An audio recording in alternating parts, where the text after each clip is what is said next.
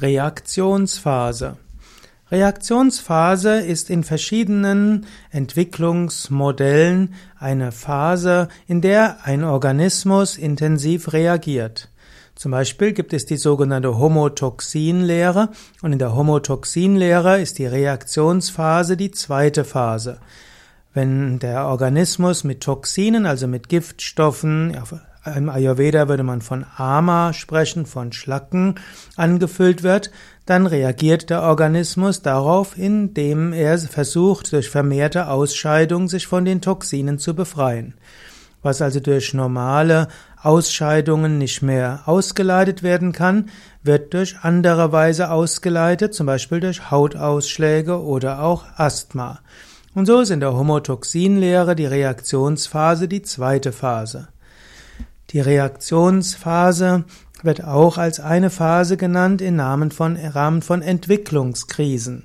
Also zum Beispiel ein Mensch hat irgendwo eine Weile ein, ein Gleichgewicht erreicht, eine Homöostase, und jetzt treten irgendwelche Veränderungen auf. Wenn Veränderungen auftreten, dann kann der Organismus zunächst oder der Mensch kann das einfach ignorieren, so tun, als ob er nichts sieht.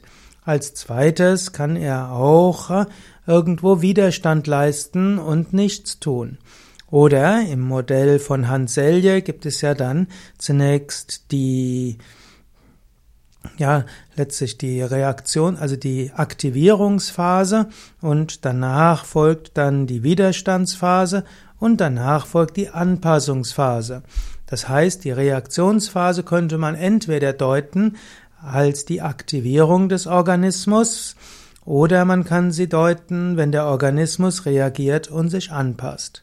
Wenn also etwas Neues geschieht, dann kann der Mensch auf verschiedene Weisen reagieren und er wird es in unterschiedlicher Weise tun. Er kann zunächst einmal ignorieren, nicht zur Kenntnis nehmen, er kann Widerstand leisten, er kann alarmiert sein. Aber er kann dann auch reagieren und in der Reaktionsphase kann er probieren, sich daran anzupassen. In der Reaktionsphase kann das Ganze auch äh, etwas konfus sein, es kann eine wilde Reaktion auf verschiedene Weisen gehen. Man könnte auch sagen, aus der Reaktionsphase kommt dann langsam die Anpassungsphase, bis der Mensch diese Entwicklungsaufgaben bewältigt hat, um danach zu einem Gleichgewicht zu kommen. Du kannst jetzt gerade mal selbst überlegen, das letzte Mal, als etwas Außergewöhnliches in dein Leben eingetreten ist, wie hast du darauf reagiert? Bist du sofort alarmiert worden? Hast du es vielleicht ignoriert? Hast du gesagt, es geht vorbei?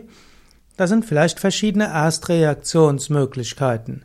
Oder hast du Widerstand geleistet und gesagt, nee, mache ich nicht? Oder hast du irgendwann angefangen zu reagieren, vielleicht auch über zu reagieren und warst also in dieser Reaktionsphase? Und vielleicht war in dieser Reaktionsphase auch sehr viel Exploratives, also viele Überlegungen, sei es, dass du nachgedacht hast, überlegt hast, dich erkundigt hast, Ratschläge eingeholt hast, oder hast du stattdessen sehr wirre reagiert oder auch sehr heftig reagiert, verschiedenes ausprobiert? Unterschiedliche Menschen reagieren anders, haben unterschiedliche Reaktionsphasen. Bist du dann irgendwann so weit gekommen, dass du eine gute Weise gefunden hast, damit umzugehen? Bist vielleicht in die Anpassungsphase gekommen, zu einer neuen Homöostase? Hast du gelernt, dass du dabei gewachsen bist? Hast du festgestellt, dass du so letztlich gewachsen bist in deiner Persönlichkeit, in deinen Fähigkeiten, vielleicht in deiner Weisheit und deiner Spiritualität? Und schließlich hast du ein neues Gleichgewicht. Wenn das zu lange dauert, wirst du vielleicht dich irgendwann langweilen. Oder es kommt der nächste Schritt, eine neue Situation, wo du wieder dich entwickeln musst, wieder reagieren kannst und Neues lernen kannst.